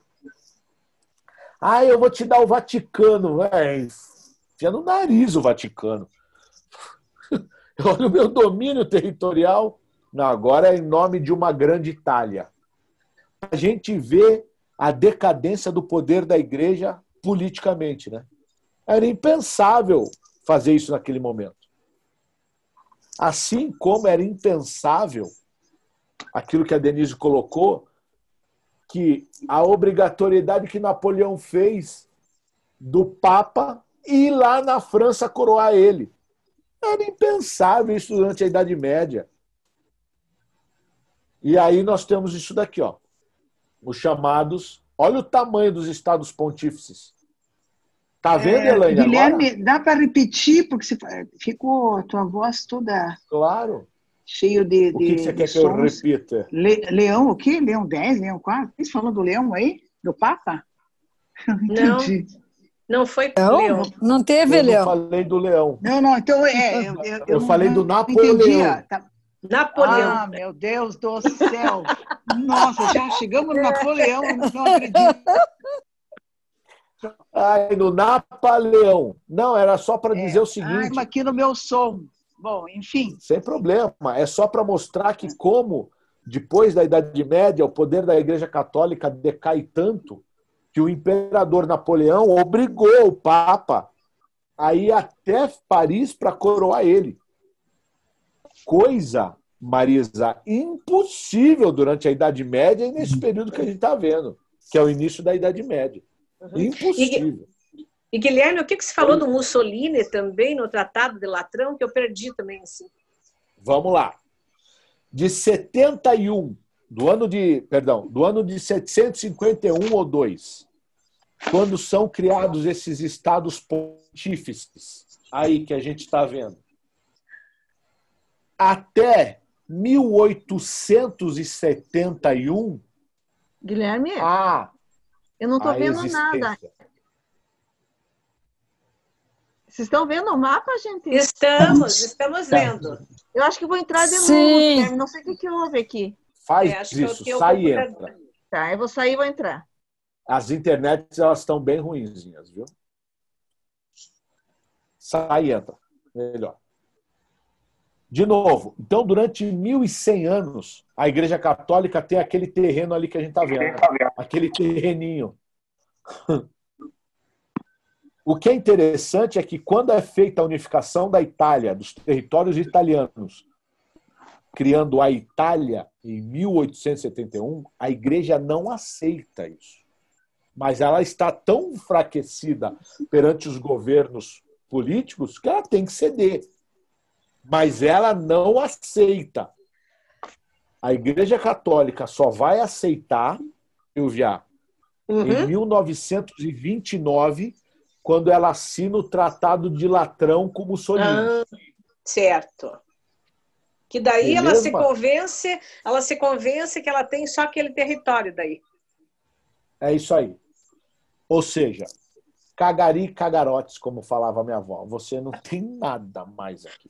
Ah, tá. Agora, imagina para uma instituição que durante 1.100 anos tinha aquele território. Como é que fica? Obrigada. Uhum. Imagina como é que fica, né? Elaine, consegue ver o mapa agora? É o famoso resetão, né? Você reseta tudo. Pepino Breve morre, subiria no poder um cara chamado Carlo Mano.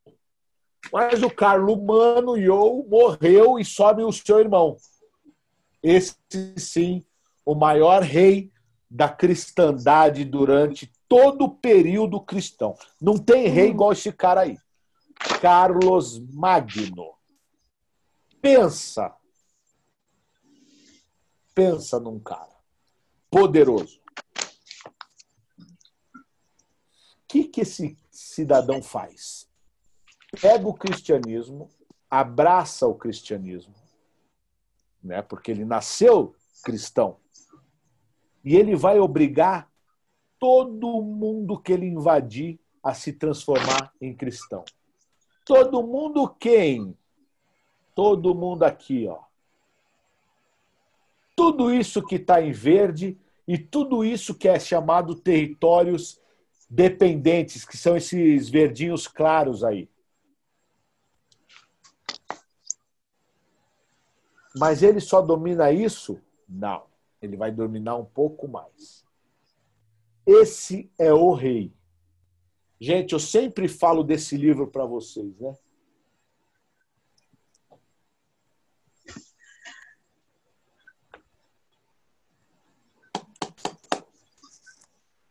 Vale a pena para quem quer saber tudo sobre esse período histórico e principalmente sobre o Carlos Magno. Tá? É um livro fininho, dá para ler no final de semana, né? É. Sentado na poltrona. De, que, de quem é, Guilherme? Qual que é o nome? Esse cara aqui, ó. Jean chama... Favier. E é só Carlos Magno o nome? Ah, é. Isso daqui é a tese de pós-doutorado do cara. Nossa Senhora. Diz que dentro dessa, dessa, cabe... dessa relíquia que tem forma de cabeça, tem um pedaço da, do cérebro dele, né? Da cabeça, a parte de cima da cabeça dele. Calma, que a gente já vai chegar lá.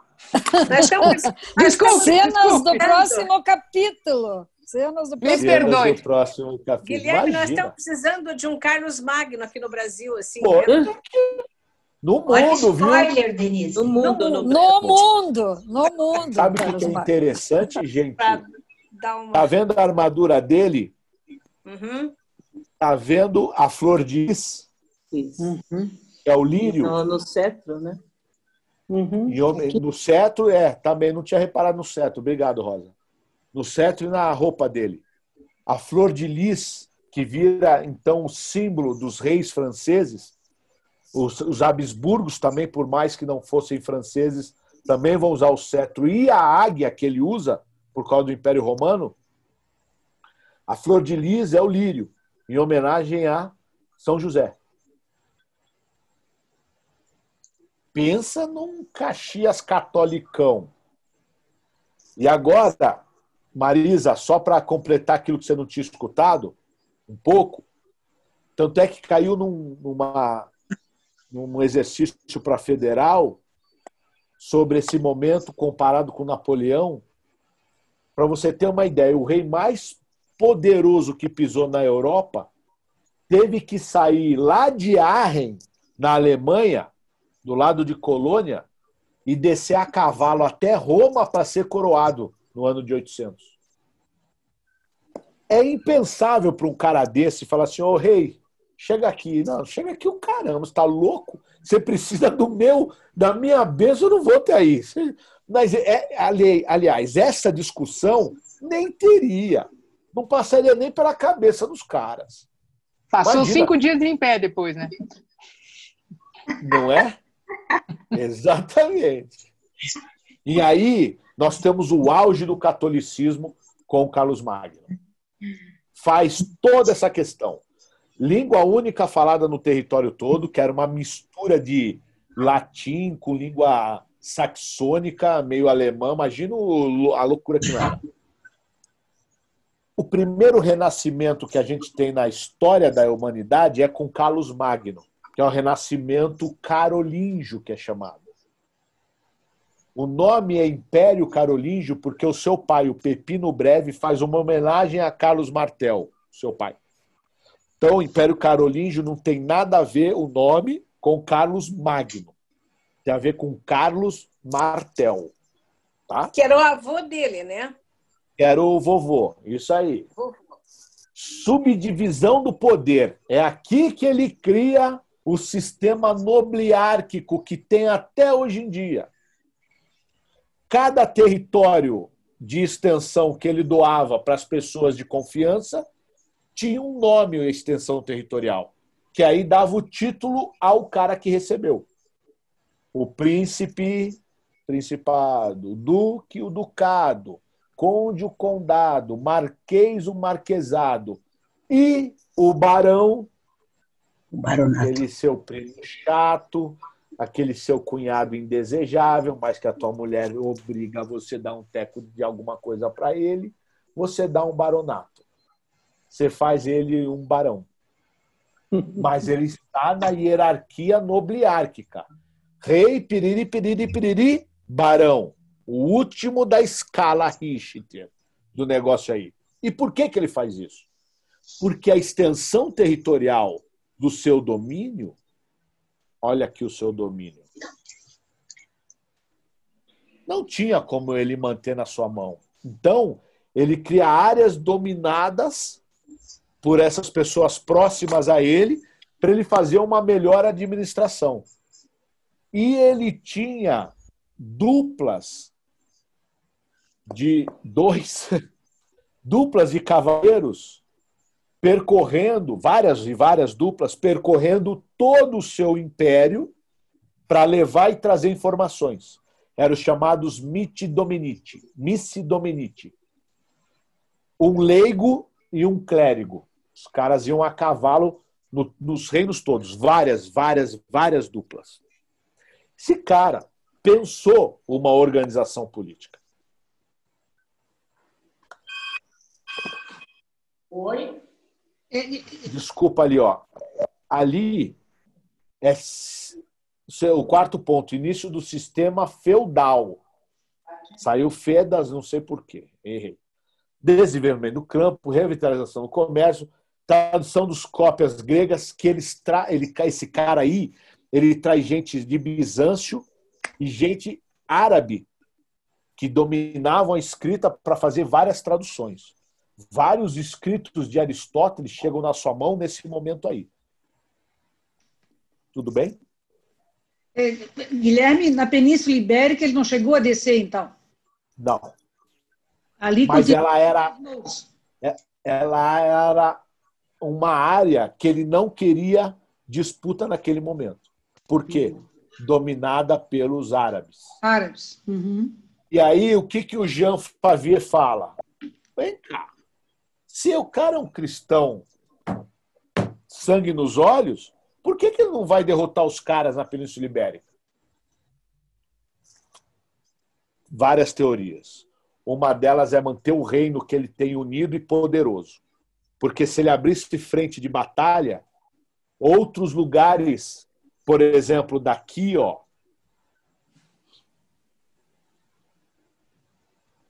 da região do Império Oriental poderia invadir o seu território. Então, o que, que ele faz? Vamos manter isso daqui forte para não ter divisão. É ele que cria aquela famosa frase: dividir para conquistar. E aí ele continua que os meus que meus é, que meu exército sejam as aves no céu e os animais da terra e assim manterei meu reino unido. Uma das teorias. Ele não pode abrir frente de batalha senão ele pode se arrebentar. Segunda teoria. Ó Chuchuba, porque ele mantém laços comerciais com essa rapaziada aí que são comerciantes. Então, nós temos Roma e nós temos grande parte daquilo que era o Império Romano do Ocidente, com mais territórios, então tá bom. Sabe? Menos olho grande do cara, digamos assim. E aí ele constrói a Catedral de Aachen, no ano de 800. Vale a pena ir nessa cidadezinha aí. Quem não foi, vai. Tá duas horas da Holanda, 60 quilômetros de Colônia. Eu não conheci Colônia, que dizem que é super legal, né? aquela catedral de Colônia lá, que é um goticão, né? Arren está a, dois, a 60 quilômetros dali.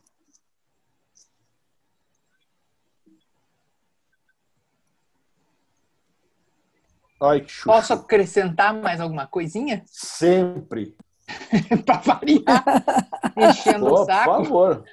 Não, Não é, gente, sério, é, é, só desculpa, mas é frustrante. Né, eu, eu adoro os alunos que fazem aula à noite na Nômade Roots, que hoje à noite vai ter. Só que ninguém participa. Ah, não abrem a boca. Ah, pelo amor de Deus. É um tédio. Não, ah, aquela aula não, dá um tédio da gente. Eu tinha vergonha de abrir a boca e é um tédio. Ai, tá então, louco. acho que todo mundo fica com vergonha. Pura, eu fico falando, falando. Falei, ah, quer saber? Eu vou falar pra caramba. Ninguém fala. E aí você abre para as perguntas, um outro escreve. Ninguém é, fala, ninguém. ninguém ó, fala. a gente só não está vendo aqui, por exemplo, a Ione e a Lea, né? Mas eles lá não abrem o, a tela. A gente não o, consegue o vídeo? ver é, o vídeo, desculpa. Ah, é, é chato, sabe? É, mas aqui, é viu, é que Guilherme? Contaminar, contaminar. Não, mas Guilherme, um pouquinho. só uma dica para você. Uma dica. Elas pedem para todo mundo fechar e fechar o microfone é até bom, porque dá muita interferência, né? Claro. Mas na hora de dentro, elas pedem que feche tudo. Entendeu? Ah, e aí é a mesma fica... aula? É a mesma aula que o Guilherme dá para nós? É um pouquinho diferente. modificações. Ah. É, mas é, mas... é, mas é muito chato. Assim, é chato, chato que eu digo o público. Aula, o público a aula é lá no lugar é super legal. Agora não, não, aqui. Imagino que sim. Não, o povo. Não, ninguém fala. Mas ninguém outro fala. dia uma abriu a, a, a o vídeo sem querer e eu tava dando. Não, o vídeo. Ah, e, ela tava de, e ela tava de baby doll indo pra cama. É por isso que eu ela falei, é lógico, uma galera deve ver aula dormindo ali, é, deitada, aliás. Ou dormindo, né? Vai ver, nego, paga minha aula para dormir. Ó, pode ser. Um... Oh, Você fica falando. Guilherme, uma sugestão, então. Cada vez quatro de nós vai no grupo da noite para dar uma acordada no povo lá. Puta, vocês são bem-vindas. Agitar o, a, o zerengo-dengo lá. Olha, eu tinha vergonha de falar sozinha lá. Eu ficava com medo, eu falava, eu aí, vou falar com esse povo aqui, sei lá quem são essa gente. E o pessoal coloca umas observações assim, meio. Eu não gostei. Não, não gostei que nada, não, das observações. E nada, Ilka, você tava era de baby doll, isso sim. Mas claro, eu, eu gostava das da noite porque eu assistia de baby doll, tava quente ainda, eu dava aqui para quarto da baby doll, era uma maravilha. E quando esfriou, eu resolvi ir para tarde, porque pensei, bom, vai ficar frio. Eu é isso, tarde. boa. Agora é só pantufa. Quem já foi para a Catedral de Arren? Que pena, não fui. Não, também não. Bom, a, Denise, a Denise ia falar alguma coisa, lembra? E daí ela não falou. Esse ah, Arren é. é. com H? É isso? Arren com H? A, dois As, CH. Não, é, C-H-E-N. Ô, Dê, desculpa, o que, que você falou? Quer dizer, que você não falou e eu te interrompi, né? Se volta duas fotos? Claro. Essa daqui? É a, a primeira, a primeira, essa, essa. É a. Não essa, a, a outra. É que aparece essa? isso, isso. É. Tá. A única coisa que sobrou do, do, do, do, Palácio do Carlos Magno é essa. Você deve saber isso, porque você esteve lá. É esta. A, a, é, não sei. Torre. Capela, onde tem que parece uma coroa, a Capela Palatina. Essa aqui? É, essa aí. Isso é a única coisa que sobrou do palácio do, do, do Carlos. E ela tem uma, um significado que refere à Bíblia. Ela tem oito lados, e daí a coroa que fei, foi feita lá para o Otton I, que foi lá em 900 e, e pouco, também tem oito lados.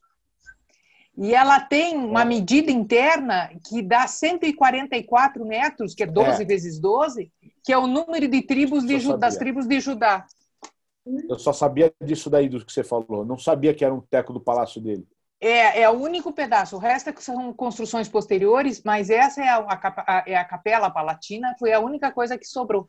E ela, como ela é o, é, o Itavata, né? É, da mesma forma foi feita a coroa do Império, Sacro Império Romano Germânico. Que legal, pô, Denis, obrigado. Inclusive a coroa do Carlos Magno tá na Áustria, né? Tá no Chubrum, se eu não me engano, né?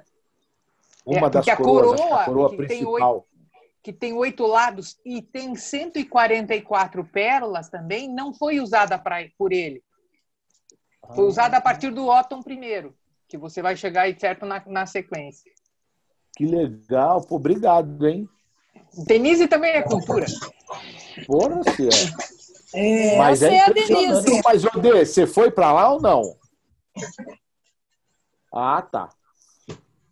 Mas você sabe mais que eu. Que legal, tá vendo? Guilherme, Mas eu fiquei impressionado. Oi. o- essa catedral é, é na Alemanha, né? É Aachen. Aachen. Aachen, É, fala Aachen, né? Mas é, pode escrever Mas é- Aachen. Mas ele, ele, É porque ele ficou estabelecido em Aachen, né? Ficou. Era o- a sede do governo dele era lá. Hum. Sibeli, sabe a filha do meio da Kika? Mas na época não era Alemanha, né? Como é que era? Depois Camila? mostra- Não. Não. A Alemanha é só 1971. Aí é Império Franco, Marisa.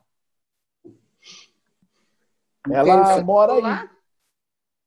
Ela ficou- estudou nessa catedral de Aachen.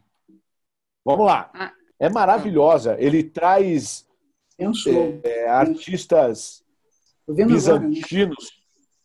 Nossa. Ela é pequenininha, mas é um, puta, ela é um espetáculo. Essa Hum. parte de cima aqui toda é mosaico. Faz Hum. lembrar o- a cor dela do mosaico, faz lembrar o mosaico de São Marcos, em Veneza. Olha aí, olha o chão. Lindo, né? Maravilhoso. Mármores coloridos. Mas, ó, pequenininha. Um relicário marra, maravilhoso. E na parte de baixo da igreja tem a, a- o trono dele. Adivinha como é o trono? Simples, de pedra. Pronto. Acabou. E é aqui que, o, que a Denise falou. Né, que a capa aqui do livro, da- do lado tem o museu. E aí eu não vi isso daqui aberto. Eu peguei essa imagem na internet. Tem um teco do crânio dele.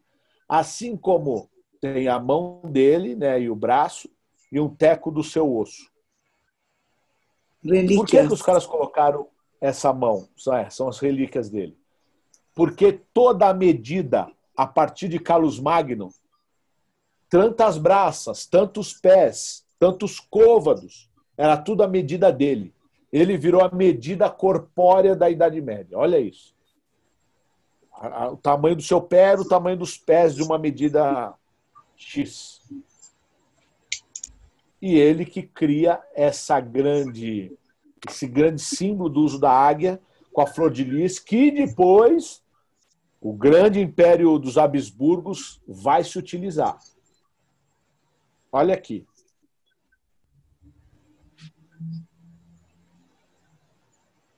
É, é muito domínio. Tá vendo os saxãos ali? Todo lugar que era vassalo ou territórios dominados, ele impõe o cristianismo.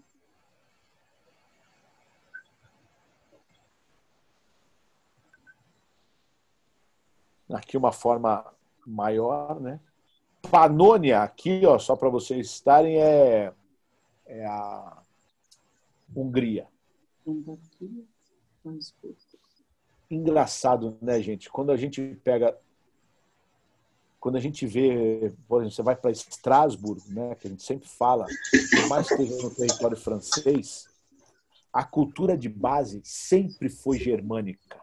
Quem foi para lá sabe do que eu estou falando. Por mais que tenha uma catedral gótica no estilo francês, do gótico francês, o povo ali fala também o germânico. A culinária é de, de influência germânica. Qual, país Aliás, que você Maca- está falando? Desculpa, Valdeirês, que você perguntou. Qual país que você está falando que é de influência germânica? Não, estou falando França, estou falando do lugar, Estrasburgo. Aqui, ó. Ah, tá.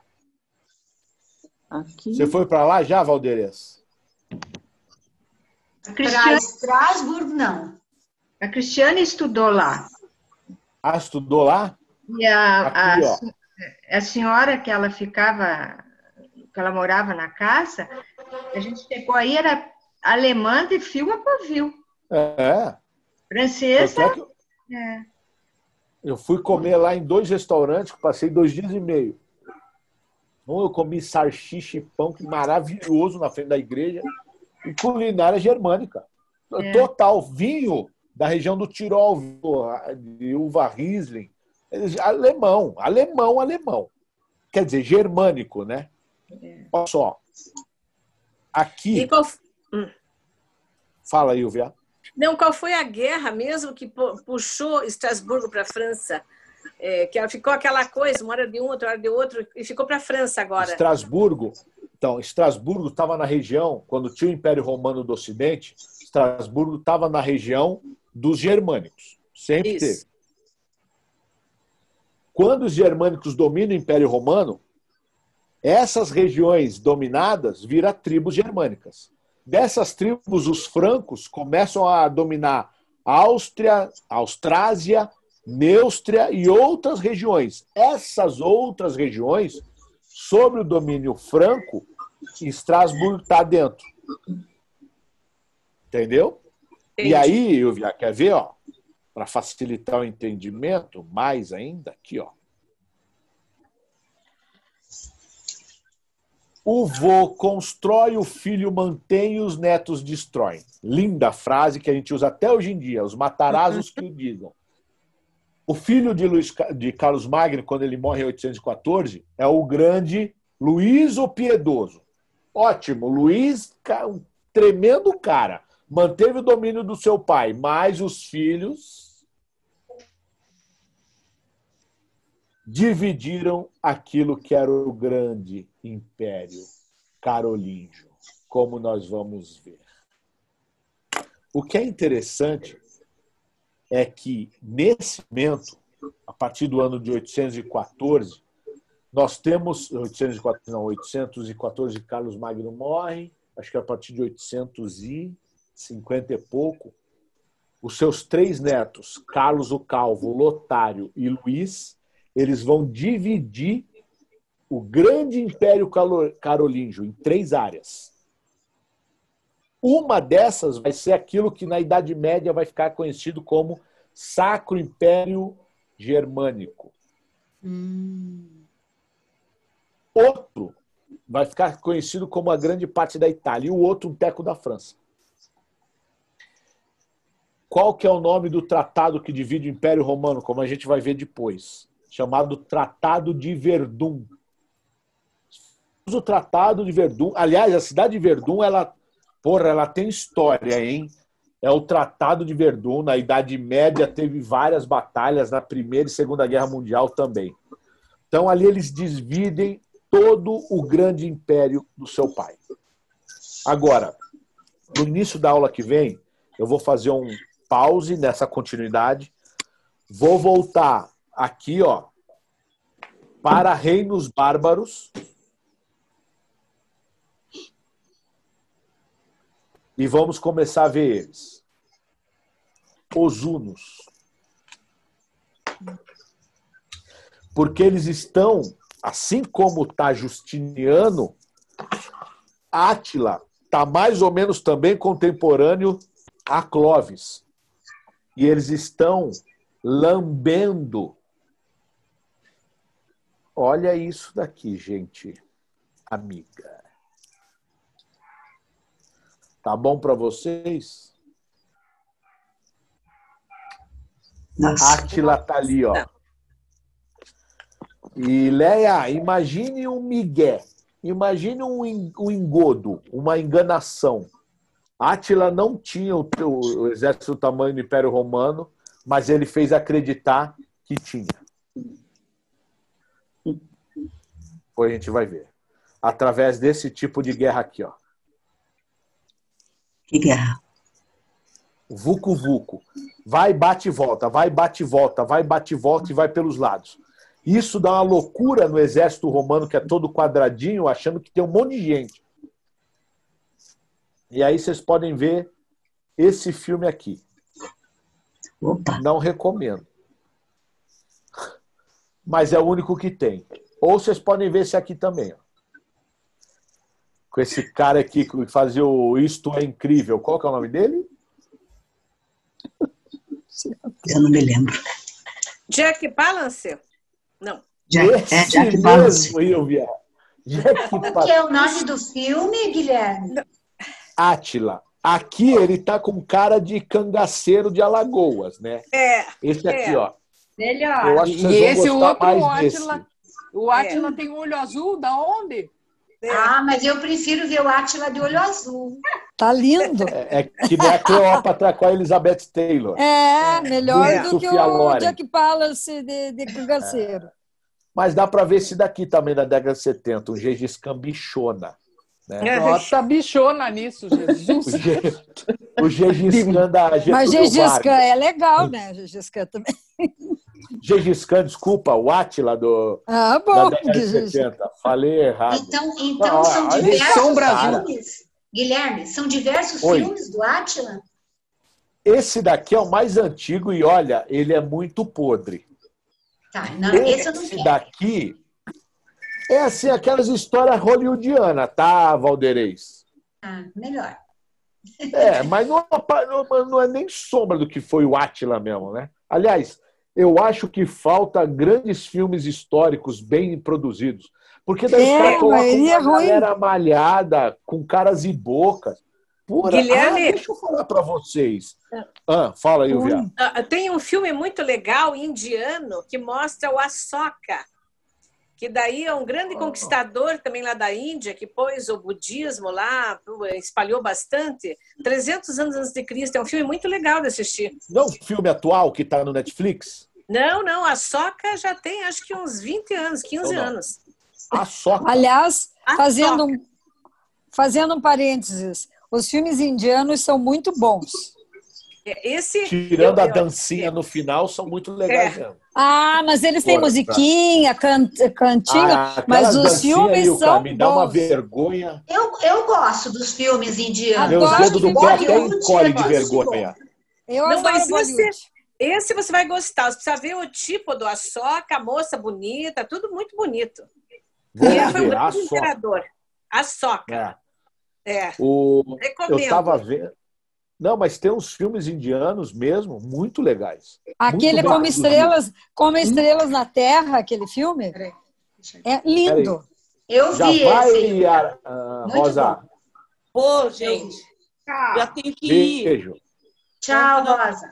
Boa semana. Ô, Ilka, É, vamos ver qual é o nome daquele filme indiano que é do professor que ensina o menino Como Uma Estrelas estrela na Terra. na Terra. Como Estrelas Ah, é? na Terra. Do menino Eu chorei autista lá. Ah, Deus do maravilhoso céu. aquele filme. É muito Filmaço. bom. aquele. Filmaço. Filmaço. E tem um Porra. americano que é, que é igual, que é o primeiro da classe. É igual ao indiano, só que é mais enxuto o americano. O primeiro da classe, é, é igualzinho a história. Ah, aliás, é, os Ah, Estados Unidos aquele- estão fazendo muito disso, viu? Pegando Uhum. filmes, é, roteiros de outros lugares e fazendo deles. Quer É, ver são um muito caso? bons. Como que é o nome do filme? Sete Minutos? Não. Sete Puta, pecados. era um filme lindo que o pai da, do, da, meni- do- da menina é autista. Ah, esse aí eu vi. assisti esses dias, é Ah, é. ótimo. Que É da cama da sete lá, o Milagre mistério da cela da 7. Da célula. Milagre da cela 7. Milagre, Milagre da Cela Cela Sete. Sete. Tem dois, né? Tem um japonês e tem E o um árabe. Americano. É lindo, o maravilhoso. Não, o árabe. O árabe é muito bom. É, o melhor que é o ótimo. japonês? Ah, eu achei o árabe maravilhoso. Agora, Então, um ó, filme. mais um filme japa legal também. O Lavador de Corpos. Ou Lavador de Almas. Voador De da alma. Não, é linda a história, porque é Lavador de um... almas vai ser difícil. Olha, Pois gente, é, não, mas a um história filme. verídica Lavar uma alma. e do preparador de corpos pro, pro sepultamento. É. Puta, a história é, mar... é de chorar, é da delicadeza do filme. É, É o filme legal. japonês é delicado mesmo. Que legal. Lavador de corpos. Ou louco, É, do Kiro. Akira Kurosawa. Qual é o nome do filme? Desculpe, do indiano? É, a soca. Não, e a, Ah, e a, esse, e a Ilka também falou num que era, que era também é bom. Paçoca! É. Como, Como é, estrelas como est- da na Terra. Terra. Como estrelas Na da Terra. Terra. Olha, Como Yara, estrela. como estrela na, Na Terra. Terra. Esse é Na lindo. Terra. Esse é muito Puta bonitinho. merda. É uma graça esse filme. Aquela Então cena tá, gente dele, amiga. quando ele fala para a turma ali do com menino, é maravilhosa.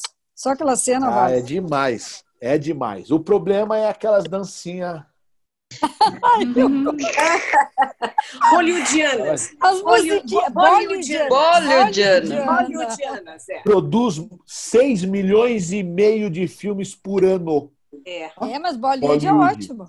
Bollywood é. Meu, é muito podre. Não, aquelas danças. Ah, eu gosto. Não. Teve uma de vez, eu tava de Bollywood. saco cheio, eu tava no, uma vez no Swadish, no antigo Swadish, que era lá. Jantando maravilhoso. Os caras não começaram com umas dancinhas e chamando. Eu tenho uma raiva disso e chamo o povo pra dançar junto. Ah, não, isso é ruim. Chamar povo é ruim. Caguei e fui embora. Falei, ó, não volto mais. Ah, tá achando que. Ai, que exagero. Guilherme, Não você ficou com volto. vergonha. Guilherme, você ficou- ficou com vergonha de ir lá dançar? Uma coisa é os caras falarem, ó, vai ter dancinha tal. É um Tá. entretenimento. Tô ali pra jantar. E eu tava com uma. Uma É. moça É. nova na época. Falei, ah, Ah, não vou ficar aqui escutando dancinha, cara, e ele pelo povo vendo umas caras estranhas pro lado, né? Que eles têm que fazer cara. Falei, ah, que vergonha, meus dedos do pé encolheram de vergonha. Falei, "Ah, Vergonha alheia. Vergonha alheia. Isso.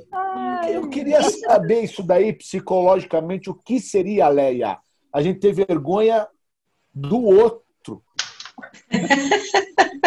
Vergonha É alheia. a, é a sua própria vergonha. Ah lá, Ah. então eu entendi. é. Não é do outro, né? Nossa, é minha. Tudo, Tá tudo, o referencial é você. Que o outro que tá só é um fazendo, estímulo. O outro O é outro que tá estímulo. sendo ridículo e você tá no espelho, né? Olha eu ali. Nossa, para. Imagina. Por isso, gente, tá aí. Eu eu Vamos lá, até a próxima, então. Tá bem. Tchau, Gente, tchau, turma. Tchau, obrigada, Guilherme. Obrigada, obrigada. Tchau. Tchau. Até a próxima. Até a próxima. Até semana que vem. Beijo. Tchau. Tchau, tchau. Tchau. Tchau.